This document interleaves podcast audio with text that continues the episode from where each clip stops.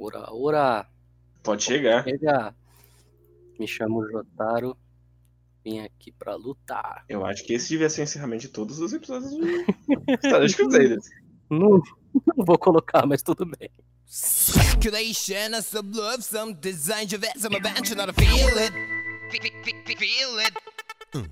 In desperation, some some taking a style, the toast, not a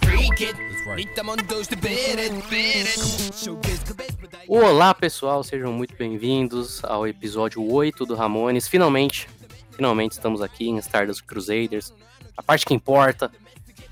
E estamos aqui com Gabriel Guerreiro, dá um E. Eu fico muito feliz que o Araki existe, porque ele é uma pessoa que ele começa a escrever e não tem ideia de onde ele vai parar, mas ele vai mesmo assim. Planejamento é pros fracos. Com certeza. Estamos aqui com o Kay também, dá um E. Eu... Olá, eu gosto muito de que ele não planeja nada, mas funciona muito bem, de alguma forma. De- Deu, deu certo no final das contas? É porque é um fluxo de consciência, mas a consciência do Araki é uma coisa Mágica. mágica, é uma coisa invejável, assim.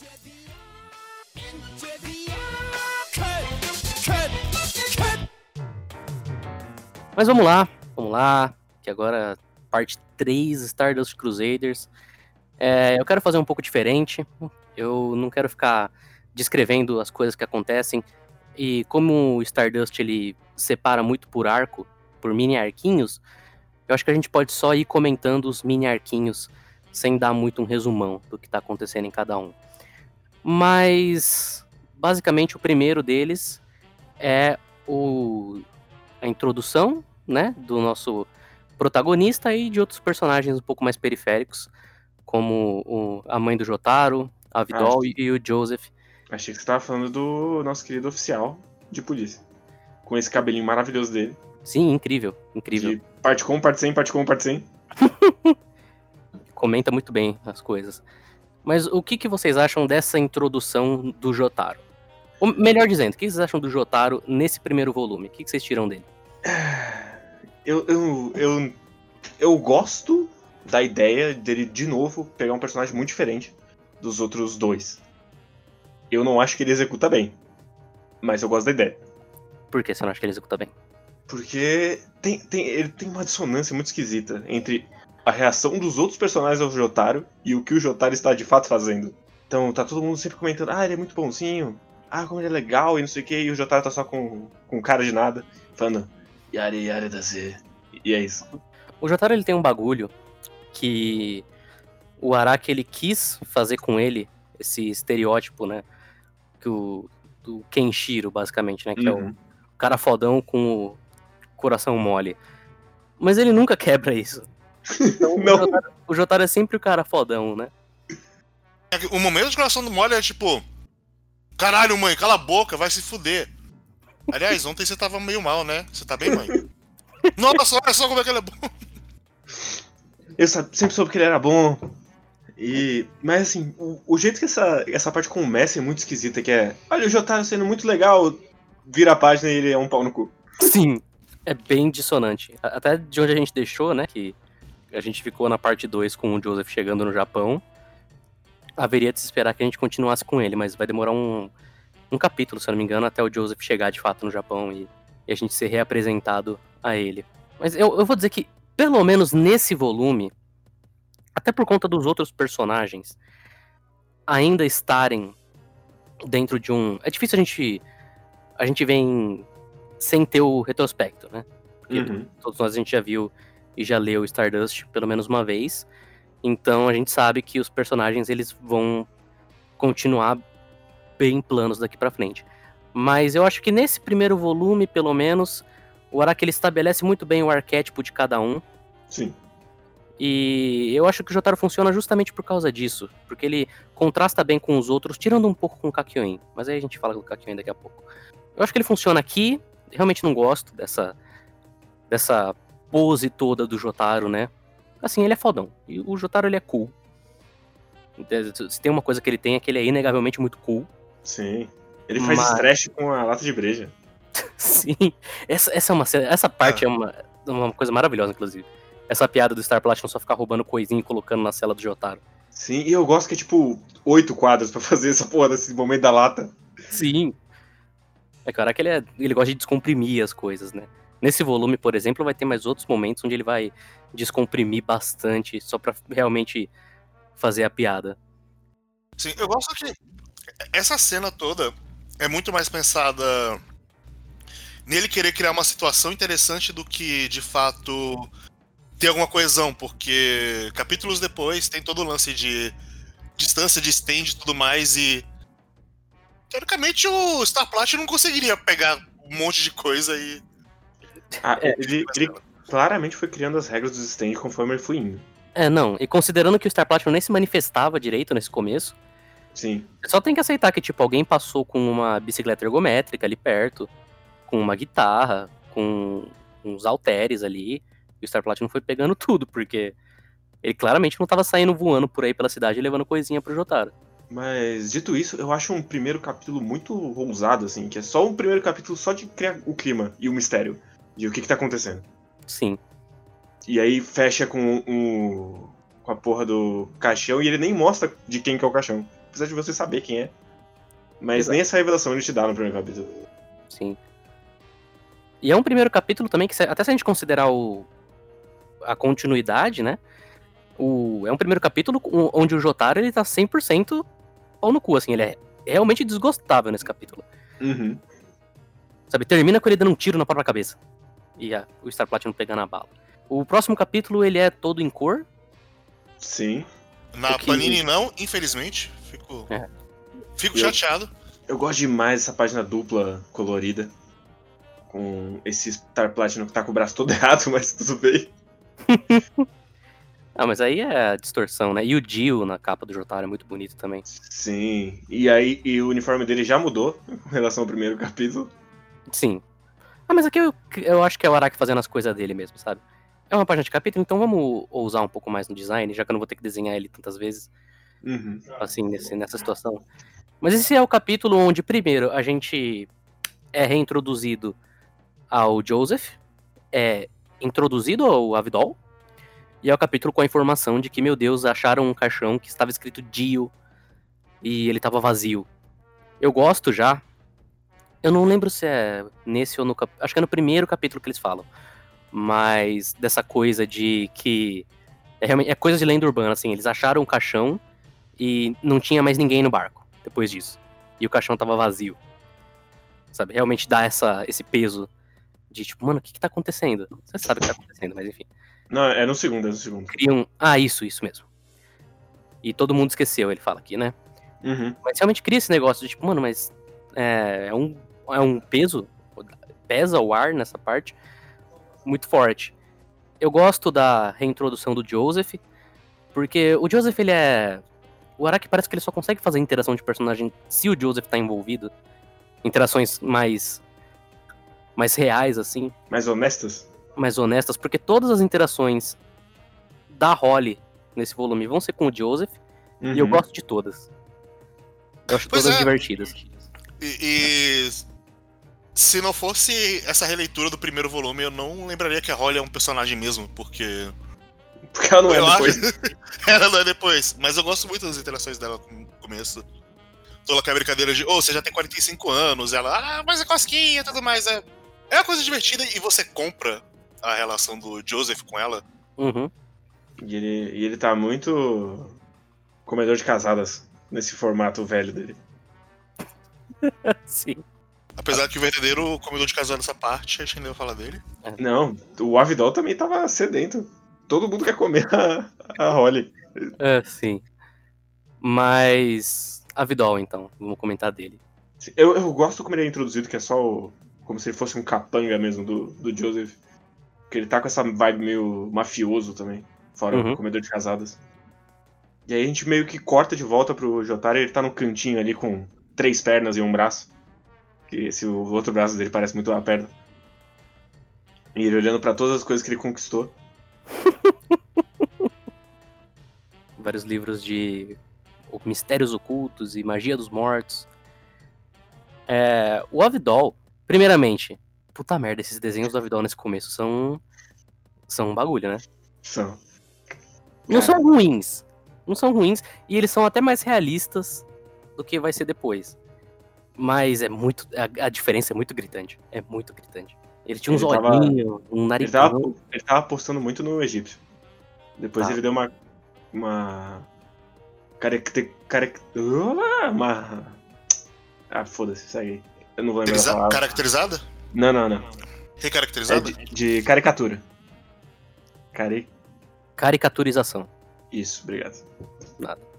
Mas é, é porque o, o Araki, nesse ponto, ele ainda tava na, na vibe um pouco mais do, dos anos 80 ali, bem forte, né? Depois, conforme o Stardust vai avançando, ele vai refinando um pouco mais o traço dele, deixando o traço um pouco mais uniforme, digamos, né? Aqui ele ainda tá com essa anatomia bem mais distorcida e...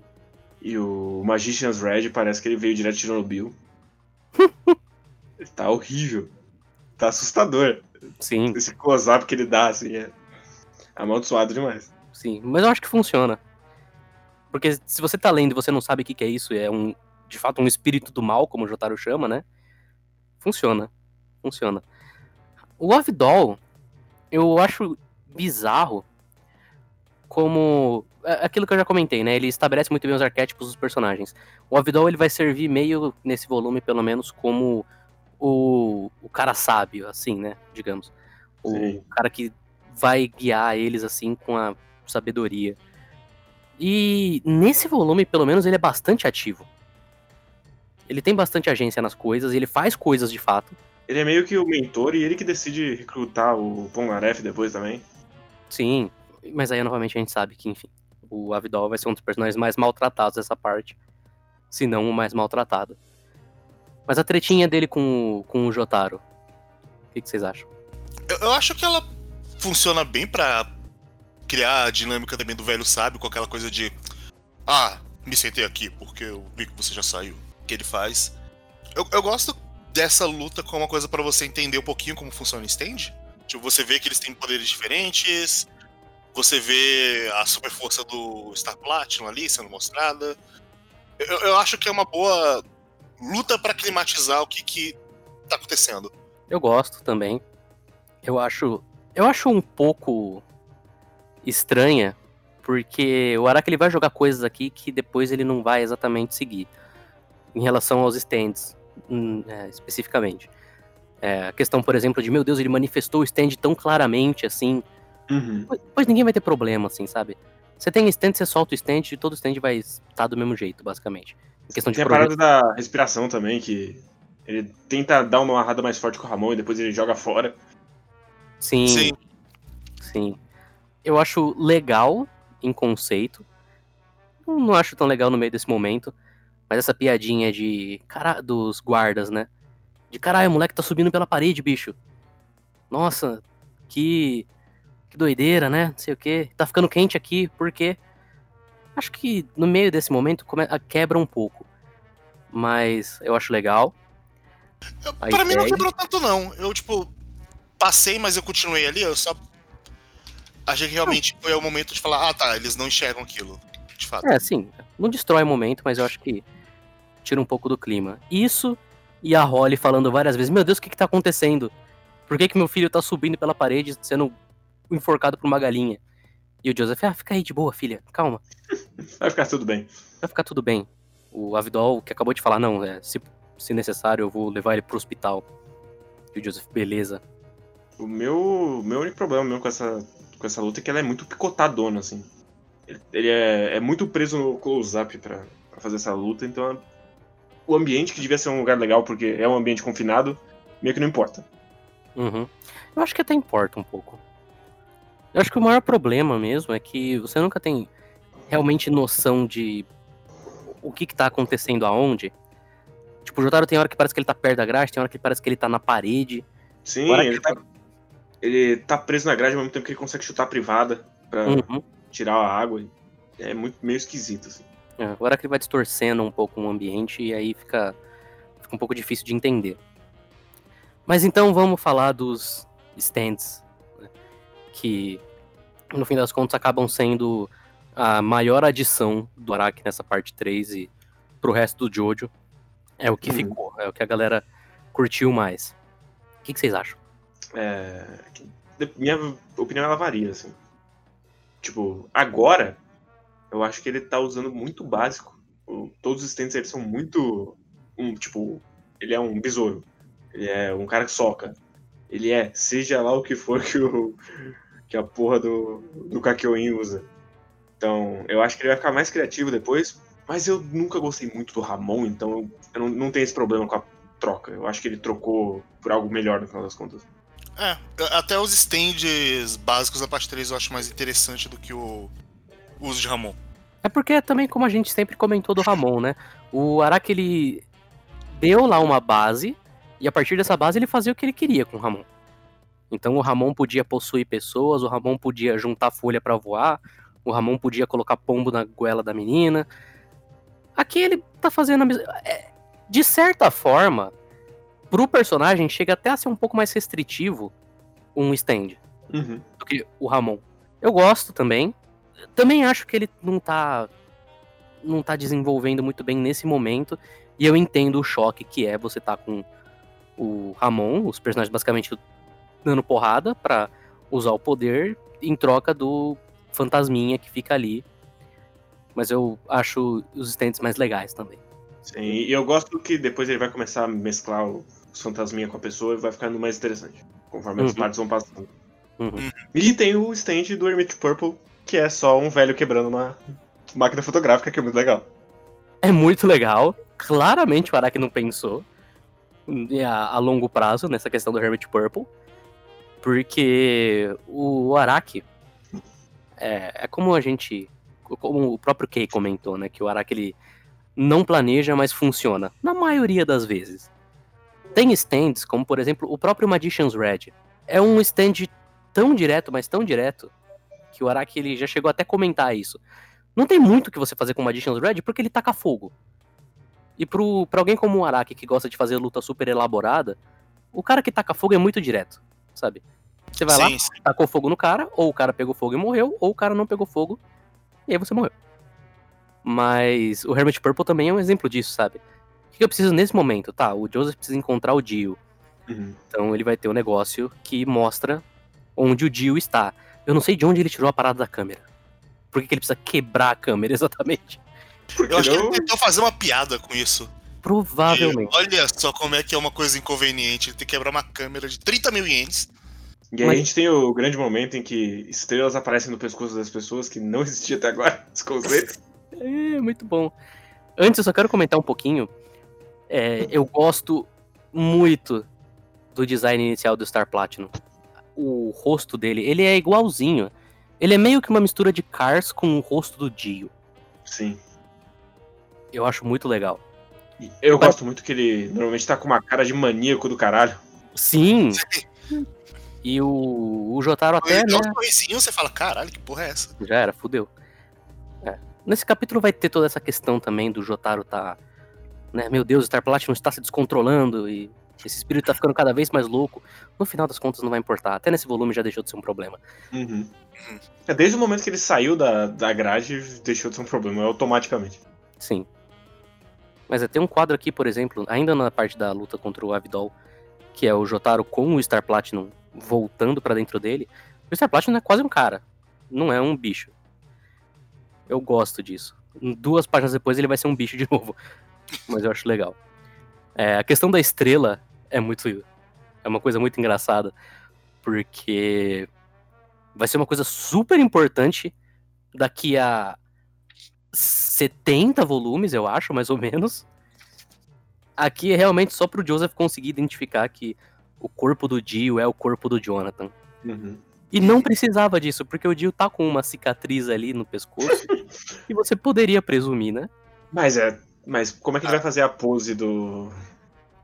Do. do- esqueci o nome dele, caralho, hoje tá da hora. Do Dio? Não, The World?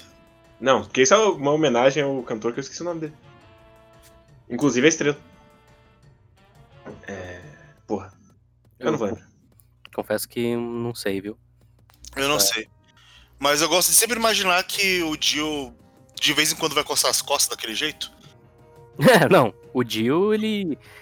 O negócio dele agora é ficar de costas. Ele gosta muito dos músculos das costas do Jonathan. Sim. É um ombrão ali, ele vai ficar mostrando o máximo que ele quiser. Sim, mas até quando não tem ninguém ali olhando ele. Putz, Não, mas ele sentiu que ele tava sendo vontade observado. de coçar aqui minhas costas, peraí. Mas ele sentiu que ele tava sendo observado. Mas eu gosto de todas as páginas com o Dio na escuridão nesse volume. Que eu acho que o Araki ele compõe muito bem essas. Esses Sim. quadros, né? Tem um volume que Ele vai. dá, ele dá um bom clima, assim, de que. Ele, ele voltou. O homem Uhum. voltou. Uhum. Sem nunca revelar o rosto, né? Porque vai ser um choque quando o Dio de fato for revelado. Sim. Com a cicatriz horrível que ele tem no meio da cara. Sim. E eu gosto muito porque as únicas cenas noturnas são as do Dio. O resto do volume é todo de dia, assim. Uhum. E dá esse Então- contrastezão bem. Sim. Porque ele não usa só preto, é preto, preto mesmo, assim. É, é um breu ali com essa figura imponente que a gente sabe que é imponente no meio. E aí só um pequeno comentário, que é que tem uma pessoa morta pelo Dio, e ela tem três furos na garganta vez de dois. Às vezes ele mordeu uma vez, não curtiu muito. Ele falou, "Ah, vamos morder aqui então pra cima. O dente, onde o dente esquerdo dele tava, ele botou o direito. Faz sentido, faz sentido. Ou às vezes ele mordeu e deu uma dedada. Pode Sim. ser também. O Dio fazia. O Dio dava muita dedada. Sim, Sim, dava- ele não Ah, mordeu ele nunca. dar um- três dedos, na verdade, ali, em vez de dar uma mordida. Em vez de fazer pá, aqueles dois dedinhos ali, colocou três ali. E então a gente progre- é, continua pra introdução do Kakyoin. Que é muito natural, essa introdução. Sim.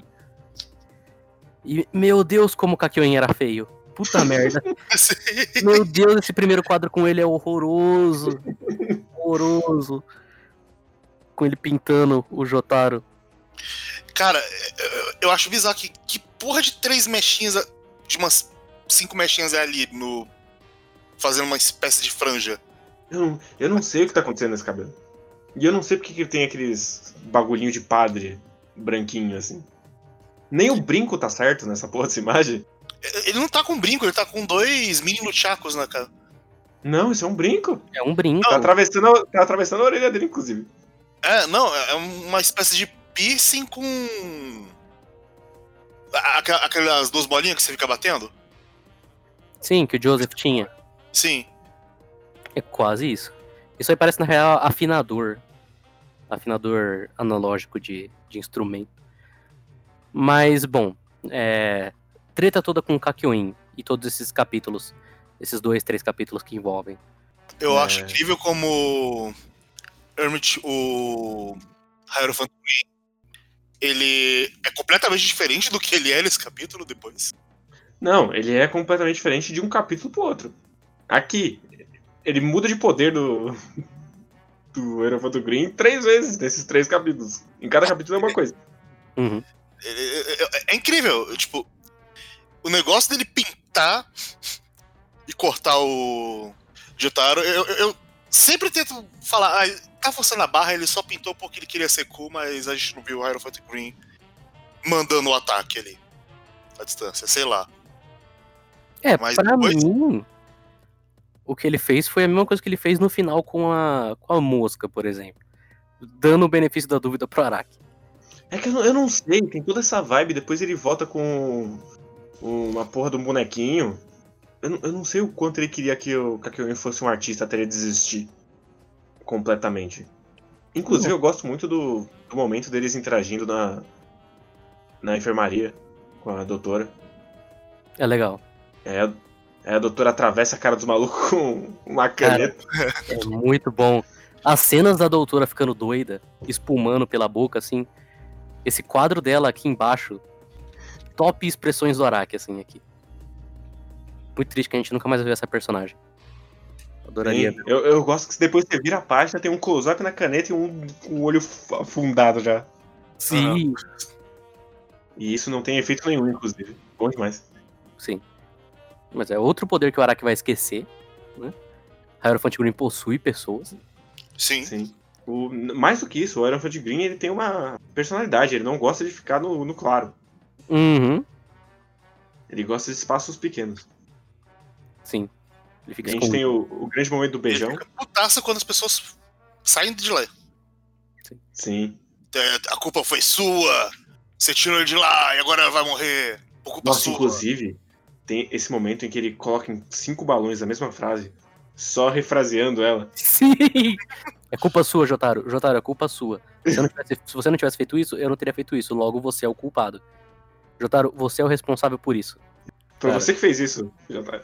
Eu não sei se isso é tradução ou se isso é o original. Mas, enfim.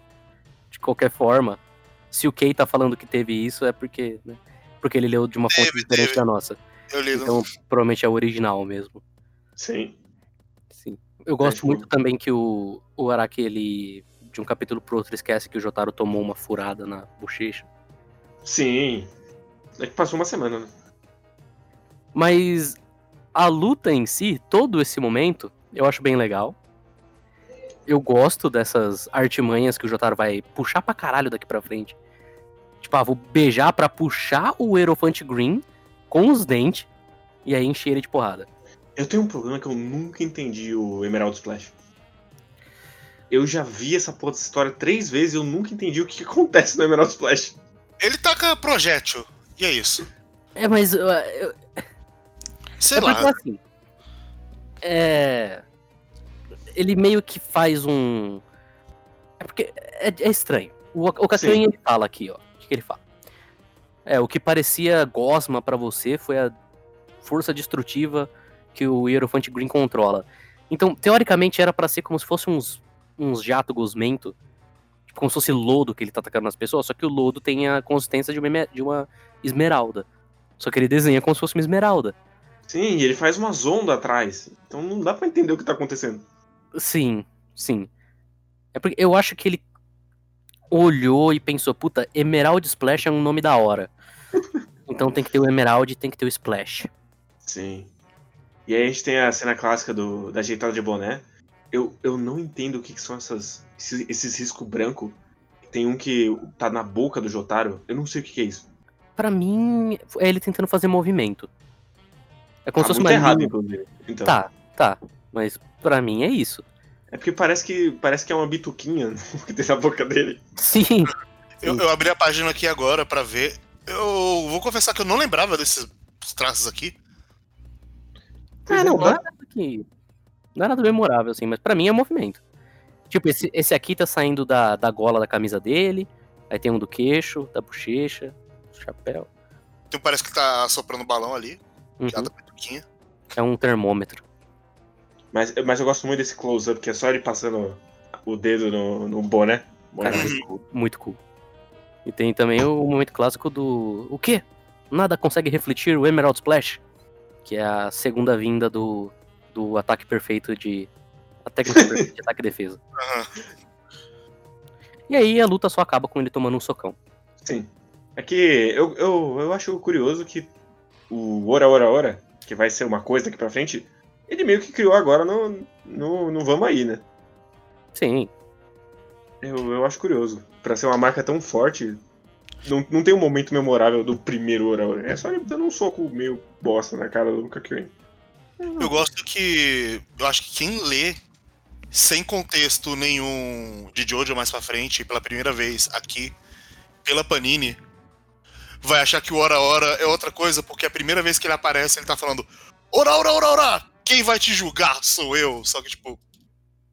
Parece que ele tá falando: Ora, ora, ora, parece que quem vai te julgar aqui sou eu. E o contexto estranho quando você tá lendo em português. Parece que é tipo hora a hora. É, Beijo pra você. que tá falando, ora, ora. E eu gosto muito da outra página, que é eles jogando, dando um uppercut, e aí o Kakyoin explode em sangue. E por algum motivo o bonequinho sai voando também. É porque o Kakyoin saiu voando também. Não, ele não saiu, ele só explodiu. Assim, ele saiu voando e explodiu. Sim. E aí eles destroem a escola e isso não tem consequência nenhuma. Não, a, a consequência é ele. Caralho, já deu de escola hoje, né? Vou pra casa. É, basicamente. Um aluno morreu, esfaqueado pela professora com uma caneta. Ele explodiu a escola e tá tudo bem. No dia seguinte ele já ia voltar. Eu, eu- talvez tenha consequência, só que a gente nunca viu, né? Jotaro nunca voltou pra escola depois disso? O Jotaro vazou pro Egito antes que pudesse ter consequência. Sim. Só... Se, se ele tivesse chegado na escola no dia seguinte, de fato, talvez rolaria um caralho, aluno morreu, a professora matou, o negócio explodiu. É, E- talvez ele fosse suspenso. Mas só, só um bagulho que me incomoda nesse começo Hum. é que, mesmo por Araki, essa parada da Holly com o Jotaro é muito caricata, bicho. Uhum. É muito mãe, mãe, mãe, né? Sim. Ah, olha só. Ele deve estar pensando em mim, tô nada, porra. Sei lá, eu acho muito estranho o reforço positivo na hora que ele é um babaca. Que não é um reforço, reforço. É ela pensando, tipo, "Ah, eu sei que você é um menino bom, Jotaro. Aí ele fala, ah, você tá de boa? Você tava meio. tá meio pálida. Ela, "Ah, tô sim, não sei o quê. É. É um reforço pro leitor, mano. Uhum. É, mas esse também é um dos poucos momentos de. de Jotaro não sendo babaca nesse volume. Então, é. Ah, É uma quebra pra gente, pelo menos. Sim, sim. Ah, uma coisa que eu gosto muito, que passando aqui as páginas do que eu lembrei, de quando o Jotaro vai tirar o broto de carne do. A espinha? Uhum. espinhazinha, E ele manda num diálogo expositivo pra caralho, mostra, falando: Ah, é porque eu consigo. O Star Platinum ele tem precisão suficiente pra ele segurar uma bala e pra fazer outra coisa que ele tinha feito antes. É tipo, é, a gente sabe, você mostrou isso alguns capítulos atrás. Não Sim. precisa repetir. Ah, não, eles vão repetir essa coisa do Jotaro ter segurado uma bala algumas vezes depois ainda nesse volume. Não. Sim. Eu gosto que depois disso ainda vai mandar um. Sim, o Star Platinum ele tem um precisão cirúrgica pra remover uma coisa do cérebro e pegar uma bala. Ele acrescenta depois que ele fa- Sim. É, eu gosto muito do, do uso do carisma, que é uma parada de vampiro, ser um, um brotinho de. um fetinho que ele bota na testa das pessoas. É, dito isso, eu não sei o que pensar desse. desse Dio cabeludo. Eu sempre imagino que o carisma, na real, fosse assim. Ele é super carismático, aí faz a pessoa ser convencida pra botar o brotinho. O brotinho é só meio que o. Não, pelo que eu entendi, o brotinho deixava a pessoa mais suscetível do carisma dele. É, mas sem o brotinho já dava o carisma. Tanto que o. A Vidal tinha falado, ah, Ele é gostoso demais pra um É homem. gostoso demais aquela voz ali que ele deu, mexeu comigo. Aí eu fiquei com vontade de ir lá, só que aí eu sabia que ia dar merda e eu fugi. É porque nessa página aqui, que é o Avidol com o Dio, que ele tá cabeludão, o Araki tá desenhando o Dio muito gostoso. Tem um, um, um quadro aqui que é só os lábios dele, assim, os lábios dele assim, bem acentuados, assim, tal. É um... Aí o, o Avidal percebeu que se ele continuasse ele ia ficar 100% não gay. E aí ele fugiu. Exato. É, mas eu gosto, eu gosto dessa parte do Kakyoin, do bicho no Kakyoin, principalmente por causa de quadrinização. Porque é, é ele vai lento, assim, o negócio vai subindo. É, boa parte é só o Jotaro analisando, assim, e todo mundo, meu Deus, você vai morrer, Jotaro. O bicho tá subindo na sua cabeça. Dá Sim. essa agonia, você, sabe? Ele descomprime bem, ele vai numa só. E aí o Joseph usa Ramon. E eu gosto bastante do, do olhar penetrante do Kakyoin. De. E aí, cara, o que, que você vai fazer? Sim. Muito bom, muito bom. E aí termina com ele chorando e falando, ah, mãe dele, hein? Hum. É, é, É, literalmente isso que acontece, cara. Sim, eu abri aqui na página, é literalmente isso que termina. É literalmente isso. Por que, que você arriscou sua vida pra me salvar? Hum, Eu não tenho uma resposta pra isso. Não, sei lá, eu também não sei direito. Aí ele. A mamãe te conhece muito bem, Jotaro. Já era. Tá chamando de Cara- mamãe. Já era. Kakyoin não tem limites. Caralho, eu não li, eu li agora. Eu não eu que era. A mamãe te conhece muito bem. É tipo, muito, é muito bem. Muito bem. Pior Muito que isso, só o capítulo seguinte, que o Avidol vê a, a desmaiada, a primeira coisa que ele faz é arrancar a camisa dela. Sim. Mas ele pede desculpa antes. Ah, então tudo bem agora. E aí a gente tem esse grande momento antes da disso, roseira. eu gosto da, da construção até o, o momento. Ah, sim, primeiro, primeiro encontra uma colher. Não, não só do Avidol, mas de tudo, assim. Tipo, o Joseph procurando ela, o Jotaro, tipo, falando, pô, ela não tá aqui pra me encher o saco. Tá um clima de muito normal. Normal demais. Até a gente chegar na parte onde ela tá desmaiada na frente da geladeira. Sim, mas me incomoda muito essa cena que ele tá muito enfatizando tanto a bunda dela quanto os peitos dela. Nesse desmaio. Hum, Tá muito marcadaça essa bunda. uhum. É, o Araki, ele. Ele gosta de fazer personagens usando calças escuras e enfatizar muito bem a, a curva da bunda, né? Sim. Ele aprecia um quadril. Uhum. Mas é, essa questão da Holly, assim, lendo novamente e pensando até em outras, outros personagens que vão aparecer lá na frente, porque, né, isso aqui é uma coisa que todo mundo comenta, né, tipo, olha só como o Araki é um machista desgraçado, né, porque nem a mulher consegue ter um stand, sei lá, a porra do cachorro vai ter, a porra da espada vai ter. É meio foda, é meio, assim, deixa muita margem pra a gente interpretar que ele é um, um machista. Mas eu vou dizer que ele não tá sendo tão machista quanto ele tá sendo meio. É. No fim das contas, acaba sendo machismo de qualquer forma, né? Sim. Essa coisa de ele. Não, ela é dona de casa, então ela não pode lutar. É, é machismo. É, não, é, é machismo. É. O Araki é um Não, desgraçado Não, mesmo. não, tem, não tem escapatória. É. Tipo, dá pra falar que a redenção é que ele evita isso depois? Ele coloca. É, ele, ele coloca mulheres Uhum. com stands depois. Nessa parte. Eu, eu Mas- gosto que conforme vocês vão falando, só ficando pior. A É, justificativa é tudo pior. é, é, não, mas é, é, é foda. É foda. É, Tipo, eu, eu, eu entendo essa parte como a gente precisa de uma desculpa que todos eles vão seguir. E no final é a donzela em perigo. É o, o grande trope de sempre, só que ela não tá sequestrada pelo vilão. Sim. Eu não consigo nem entender direito como é que funciona esse motivo dela ser a donzela em perigo, porque tem o. Ah, não, ela é muito fraca pra ter stand. Stand existe por causa do Jill, que apareceu. E como ele tá conectado com a gente, a gente também tem stand. A família toda de Joystar agora tem stand, aparentemente. Fudeu. Uhum. Ela não aguenta, então ela com o stand ela vai morrer. A gente tem que matar o Jill pra ela suportar o stand. É pra ela perder o stand, na verdade.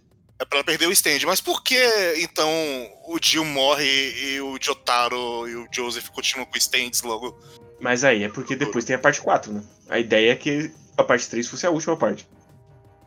Cê- É, é- é muito engraçado que, tipo, teoricamente tá dizendo, é, beleza, se o Jill morreu, acabou o stand pra família Joestar, porque.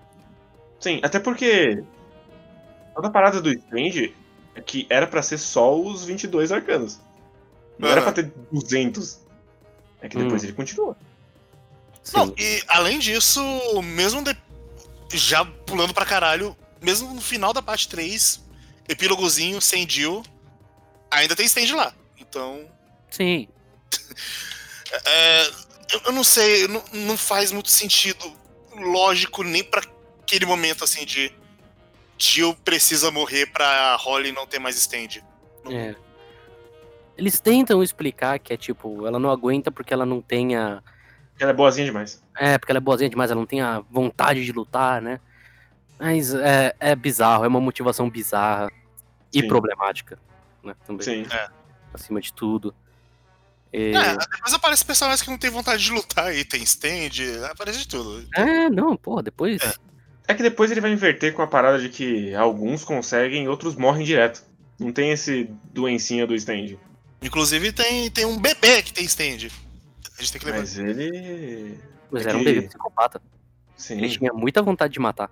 E o outro bebê não dá pra ver, então ele. foi- A doença não conseguiu ver. É. A gente não sabe as circunstâncias do outro bebê também. Sim. Vai que o outro bebê é um filho da puta. A gente nunca mais viu. A gente nunca mais viu. A gente não viu nem ele nem quando ele apareceu. E aí a gente tem o grande momento da, da porra da, A da mo- mosca. cara. que- Assim, eu preciso dizer uma coisa, que é, eu não sei pra que, que ele precisa dessa desculpa pra falar que ele tá no Egito. Ele já falou sete vezes que o Jill tá no Egito antes de Sim. chegar aqui. O Cachoein foi pro Egito, o Avidol foi pro Egito. Era bem mais fácil ligar esses pontos. Bom, se eu fui pro Egito e o outro cara também foi, ele deve estar no Egito. Sim. Ou pelo menos é um ponto de partida. Não, tipo, o Kakoin foi. Eu tava de férias no Egito, tipo, mês passado, tá ligado? Sim, e mesmo o Avidol foi três meses atrás. Aham. Então, assim, ah, se ele tava três meses atrás, se ele tava, tipo, semana retrasada, talvez Mas não, ele tivesse dito. Mas Ele não, vê porra de uma mosca, e aí o maldito Avidol olha e fala, eu conheço essa mosca! E ele saca uma enciclopédia e é a merda da mosca do Nilo. Eu acho. Cara, assim, o Araki ele gosta muito de. Sei lá, acho que ele lê uma enciclopédia, às vezes, aí ele fala: Hum, esse negócio é interessante, eu vou colocar no meu mangá. E Sim. encaixa. Ou ele encaixa em alguma luta. Mas eu gosto dessa parte porque ele revela outro poder de Star Platinum, que é desenhar muito bem. Sim. Mas só falta o realismo.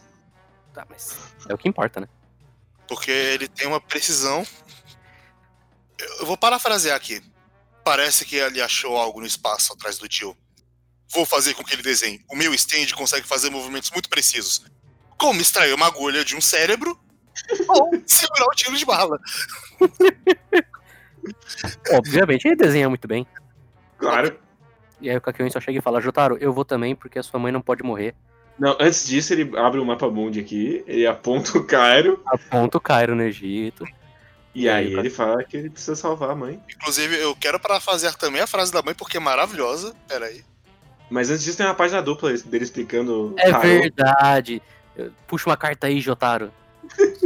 Você puxou a estrela? O seu stand vai se chamar Star Platinum. Eu acho essa página. Eu não gosto nada dessa página. Eu odeio essa página. Essa página é muito ruim, bicho. Não Sim. porque ela é feia, mas porque, cara, isso aí é muito tela de. Se tivessem feito um, um jogo de Jojo nos anos 2000 de luta igual o de arcade, que tem aqueles menuzinhos de personagem que vai rodando, sabe? Sim! Seria exatamente isso.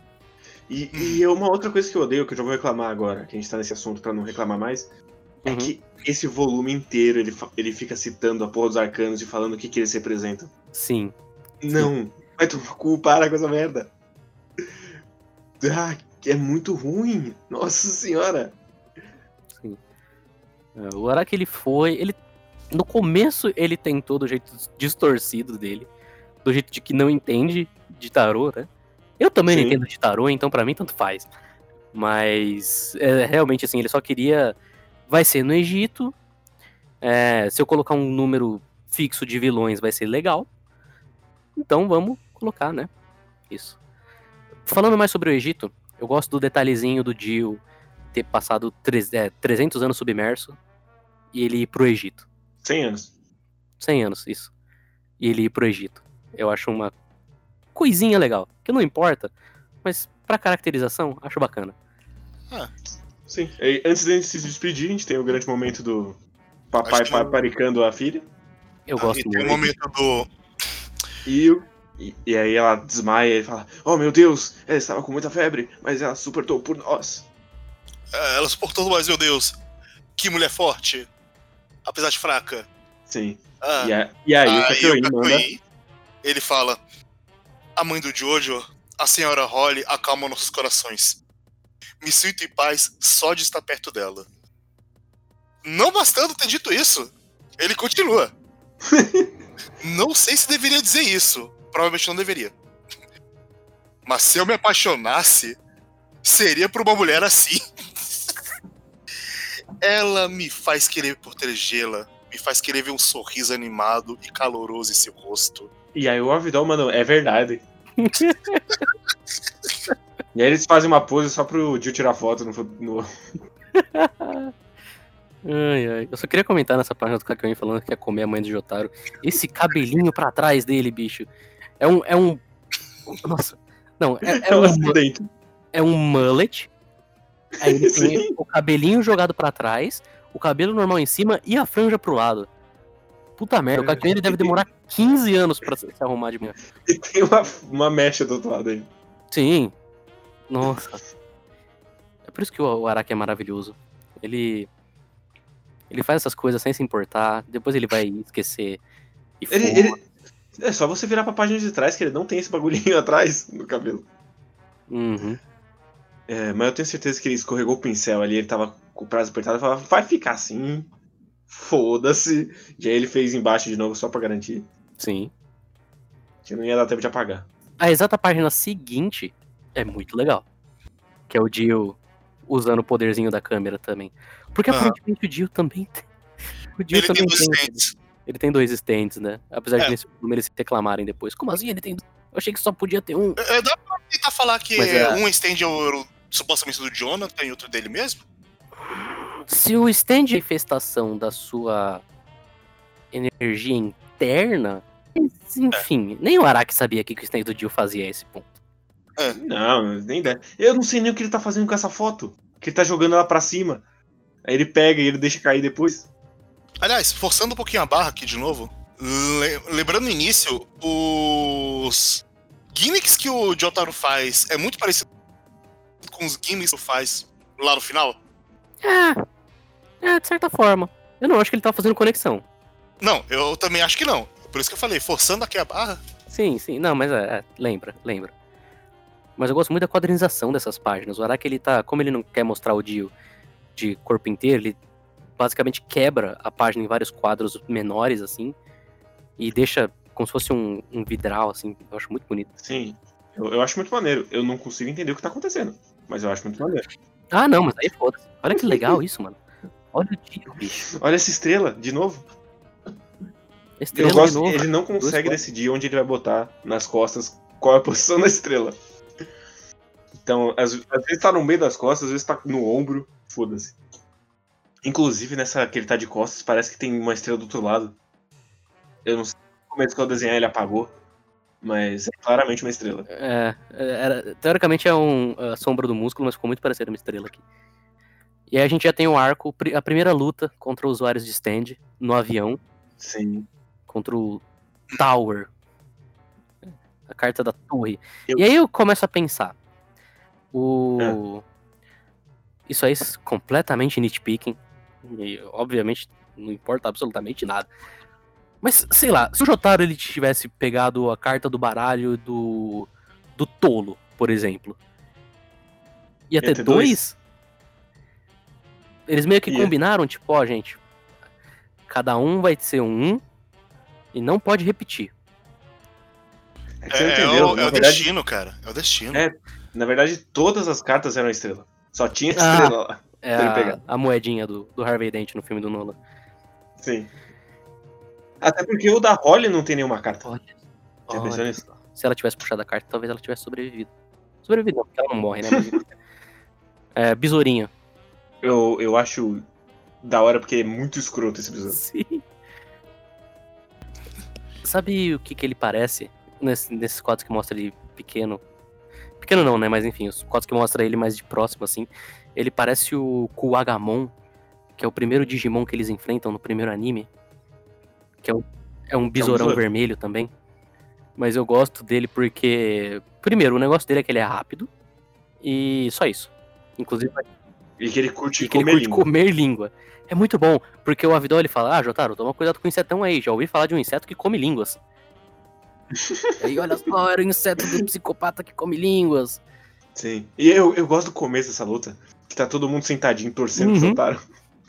Enquanto ele tá enfrentando o bicho sozinho. É porque teoricamente era um inseto, né? Apesar de ser do tamanho da cabeça do Jotaro, nesse quadro, né? Porque nos outros ele vai ser um pouco menor ou um pouco maior. Mas, é, o Jotaro batendo no inseto. Tem um quadro muito bizarro também do Star Platinum tomando uma ferroada na boca. Sim, parece muito que acertou. E aí depois ele. O capítulo da semana seguinte ele já não- tá tomando um ataque de novo. Ele meio que dá um retconzinho de uma semana pra outra. Sim. Mas eu gosto da. Novamente, da quadrinização na página que é o, o besouro cortando a cabeça de quatro pessoas, enfileiradinhas, assim. Sim, bom demais. E saindo voando, atravessando a cabeça do outro. Sim, muito bom. E eu, confesso que eu não me lembro de muitas lutas da parte. da parte 3. Eu sempre tive a impressão de que tinha muita luta do Jotaro e muita luta do Ponaref. Ah, mas é daqui pra frente. Sim, daqui pra frente. Essa aqui só teve uma, né? Que foi contra a do, Kak- a do Kakyoin. De resto, aqui, por exemplo, o Kakyoin tem um momentinho dele. Antes tem o momento dele escrevendo massacre Massacre. em sangue. É muito. Eu gosto muito também. Como é, como é, é, o Araki, ele só não, não se importou aqui, ele só queria realmente passar essas porras. Mas ele vai, aí o, o Avidol vai atacar com uma Magician's Red, né? A Kakuin, não, calma. Aí ele coloca o velhinho acordando. Aí o velhinho vai, lê o massacre lá e tal. É o único personagem fora eles que aparece antes disso. É o velhinho. E aí no final das contas, ah meu Deus, era o velhinho o tempo todo. Quem poderia imaginar? Acho. É um momento rápido. Mas é um momento legal, assim. Principalmente por causa dos desenhos. Principalmente por causa da arte do Araki. Eu não sei se é porque eu tô lendo é, numa versão que tá muito melhor do que os scans da parte 2, por exemplo. Mas eu tenho a impressão de que o Araki ele tá muito mais afiado nessa. em questão de movimento, em questão de quadrinização e impacto nessas. nesse começo do Star do É, Stardust. Eu acho que ele deu uma revigorada boa entre uma e outra. E principalmente no, na hora de dar textura pro, pros bonecos. Tipo, essa cena que tem dele explodindo o insetão, ele tá todo. Ele parece mesmo ca- cascudo, assim. Uhum. Ele usa o pontilhado, né, pra fazer a Sim. sombra do boneco, é muito bom. Muito bom. E não aí, faz sentido o velho ter sobrevivido, mas tudo bem. ele no velho não sobrevive. Que isso, ele tá inteirão ainda, ele consegue depois fazer comentários quando eles chegam no, na cabine. É verdade, né? Caralho. Mas é. O que eu gosto. Na verdade, que eu odeio. É a porra da, da língua de besouro do velho. É, É que. É pra você entender que ele era o velho do besouro. Se ele tivesse enchecado a língua de todo mundo antes, nada disso É. teria acontecido. Porque ele- o que, que ele faz com os outros? Ele come as linhas. Sim. E aí tem um pequeno momento da- das, enfer- das enfermeiras, é das aeromoças olhando pro Jotaro e falando, nossa, como ele é gostoso. É, nessa página vai. Nessa. Nesse volume tem vários momentos das mulheres simplesmente apaixonadas pelo Jotaro. Todas as mulheres, elas meio que se apaixonam pelo Jotaro que apareceram. Sim. Sim. E pega um crushzinho no Kakyoin também. Parece que eles querem muito falar, esses caras são muito O gostosos. Kakyoin, ele tá fazendo movimentos aqui, né? Tem um quadrinho dele. É, porque. Che- chega uma lá, não, olha só, ele maltratou você, mas me perdoa, que ele só tá com pressa. Elas, ah, tá bom, e olha sempre pro Kakyoin. Sim. Esse é um dos poucos momentos também, porque o Jotaro e o Kakyoin eu sempre tive a impressão de que eles eram muito parecidos. É, com a diferença sendo que o Kakyoin ele não é explosivo, como o Jotaro é. Explosivo no caso agressivo, né? Mas esse aqui é um, um dos únicos momentos, até agora pelo menos, onde você vê uma diferença um pouco mais clara entre eles. Sabe, o Jotaro é um filho da puta, o Kakyoin ele é um cara um pouco mais é, Elegante. educado, elegante, exatamente, digamos.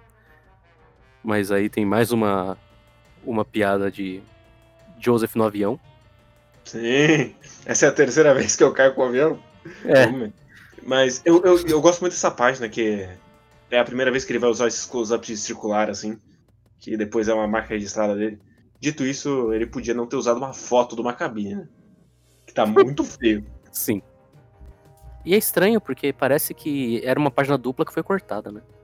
Porque o close-up circular da direita ele corta um pouco aqui pro lado. Dá a impressão de que vai continuar o de baixo, só que não continua. Sim. Eu, gosto até que seja na cabine, porque até aqui em cima, assim, dá pra você ver. A cabine é uma coisa um pouco mais oval, então ele foi fazer o circular aí. Os desenhos que ele colocou são meio merda, mas acho, acho que faz sentido. E aí já começa, já engata com a última parte que a gente vai comentar nesse programa, que é o Polnareff. A introdução do Polnareff. Meu menino. Sim, Primeiro, primeiro tem mais um momento Wikipedia do, do Kakyoin falando, ah, você abre o chá aqui em Hong Kong e aí eles trazem mais chá. Você bate na mesinha pra cumprimentar. Significa obrigado pelo chá. Sim. E a piada também do, do Joseph. Ah, eu, eu estive em Hong Kong vezes o suficiente pra eu conseguir pedir alguma coisa. Ele pede tudo errado. Sim. Aham. E essa é a primeira vez que o, o nosso querido Pomunaref é um grande pau no cu com culturas alheias. Sim. Vai acontecer bastante daqui pra frente. Inclusive, só, só meu, meu comentário. ah, nada a ver aqui. É, carne de rã é muito boa. Recomendo. Nunca comi, tenham- nunca comi. Caso vocês tenham a chance, eu recomendo, viu? Não sei nem se eu vou sobreviver. É bom. Mas eu gosto muito dessa virada de que o Polnareff é cuzão. Tipo, olha só, essa, ce- é, essa cenoura Ela tem o formato de uma estrela. Sim, e Eu ele tá com um chifrinho no cabelo. Sim, o Polnareff, especificamente, ele tinha, ele tem muito design, muita cara de vilão da semana, mais até do que os outros. É que ele lembra o Stromheim. Ele lembra um pouco o Stromheim. Na verdade, me lembra um pouco mais, o, o jeito que o Araki desenha ele, mais ou menos, me lembra mais o ACDC. Com a cara Também. bem alongada e tal, e o rosto bem definido. E, mas eu gosto muito, por exemplo, da página do Silver Chariot saindo da sopa. Sim, e aí ele já. É o primeiro momento em que. A, o segundo momento em que a mão do, do Joseph é destruída. Que é pra isso que essa mão tá aí. E, aí tem o bullshit gigante do relógio de fogo. Que não faz o menor sentido. Ah, mas isso nem importa, né? Não, mas não faz o menor sentido mesmo assim. Ele só tentou colocar pra ser cool, pro Polnareff ser cool. Só que na verdade o Avidol era mais cool. Porque o Avidol tá com foda-se pra isso.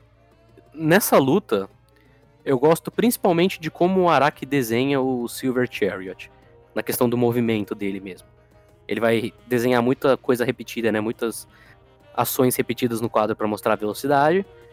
E eu acho que sempre fica bem legal, assim. Ele cria composições legais nessa, nesse trecho. E eu gosto. o, o, o nosso querido Magician já é outro boneco completamente a cabeça dele. A essa Sim. altura. Sim. E eu, eu, eu precisava de uma ambientação melhor nessa luta. Eu precisava, porque eu não consigo entender o que, que tá acontecendo. É, não, a luta é uma bagunça, o lugar que eles estão é uma bagunça, porque é um jardim que tem um monte de escultura, só que não dá pra você ter uma noção direito de espaço aqui, não dá pra saber se é grande, se é pequeno. Ele pegou uma, uma um guia turístico, desenhou uma vez e depois foda-se. Uhum. Mas eu gosto muito da página do, do Silver Shadow explodindo. E, e aí o Kakyoin, o Kakyoin, o Polnareff começa a voar. E tipo, ele- por que, que ele tá voando? Uhum. Ele mandou bravo. Eu gosto mais das páginas é, do Silver Chariot atacando. Tem uma aqui que é muito legal, que é o Polnareff cercado de Silver Chariot. Essa eu acho muito legal. Ele tá até mandando uma pozinha aqui também. Que é uma coisa que faltou nesse volume, inclusive Sim. pozinhas. Mas, em geral, acho sem graça, principalmente porque é di- difícil de você entender o que tá acontecendo na Sim, maior parte do tempo. O golpe final do, do, do, do Avidol não dá pra entender. Só depois que você vira a página e ele explica o que ele fez. Uhum, Porque dos moleques estão explodindo. E aí é isso aí. sim. Ok, você tem algum comentário sobre essa parte? Me concordo com vocês. Eu gosto da luta, eu gosto do Polnareff mandando o. Ahá, eu sou muito mais rápido sem minha armadura. Olha só. Isso é uma coisa Que. Que ele esqueceu também, né? É, ele esqueceu. Eu acho que ele usa isso de novo mu- muito depois, eu não lembro. Se é Eu acho que tem um momento que ele tira a armadura de novo. Eu não É, tenho eu lembro muito dessa parte dele tirar a armadura, porque sempre é o golpe final do Polnareff nos joguinhos de luta. Mas eu não lembro Uhum. se ele vai chegar a usar de fato depois.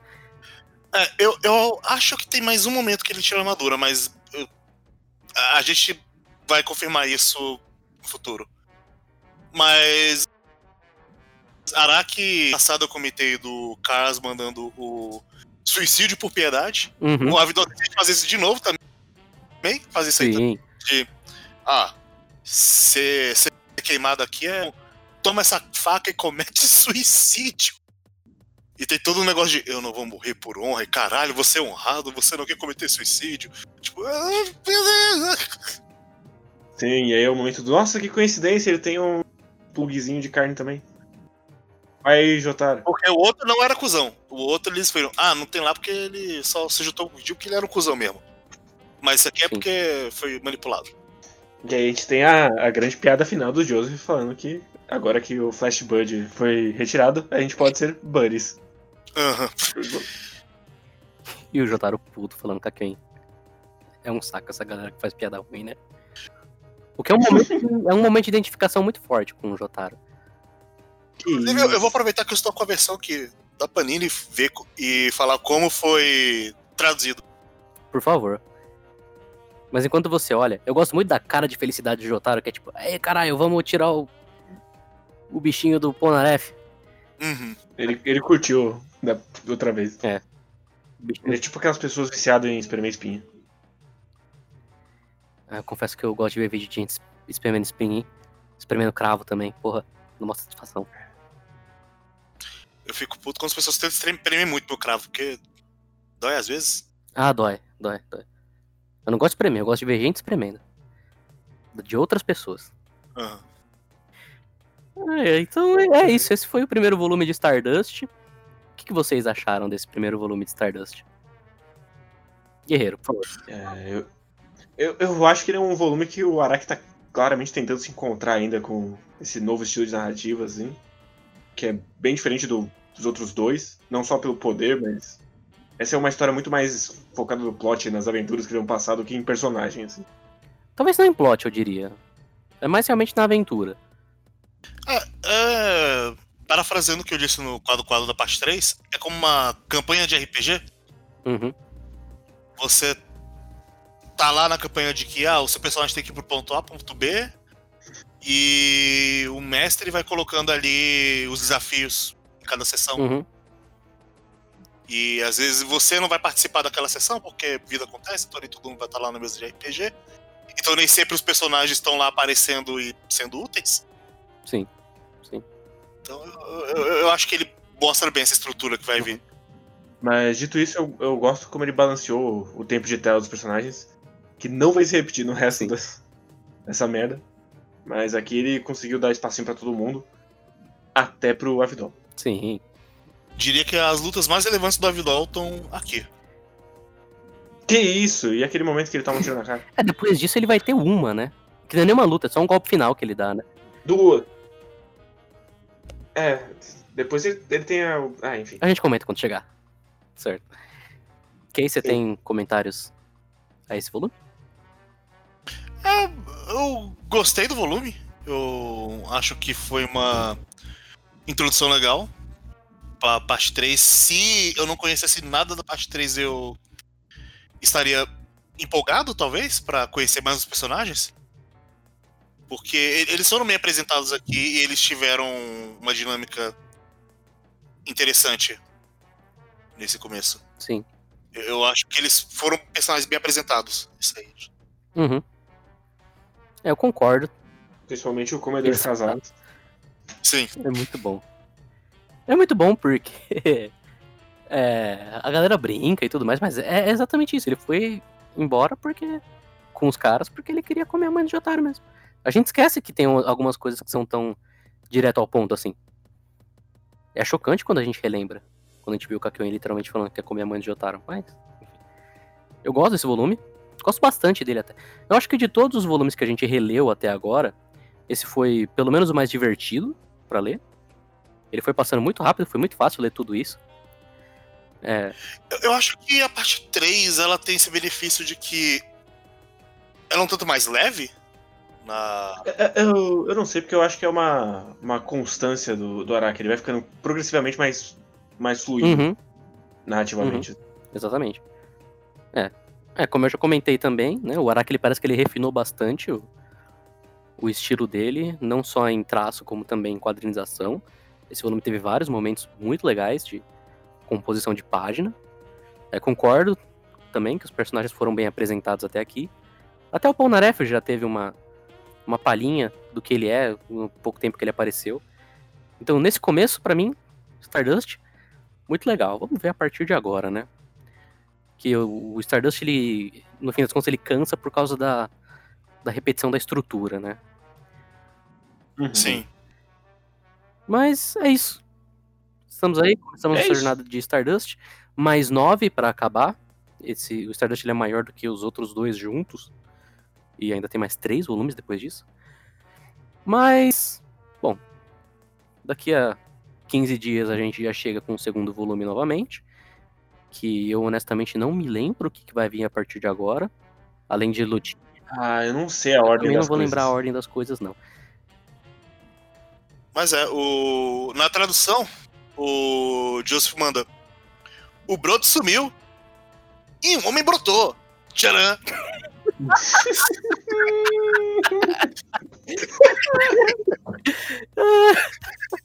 Foi boa, Caralho, ficou muito boa. foi boa. Parabéns. É, é esse tipo de coisa, esse tipo de coisa que o Joseph falaria mesmo. Sim.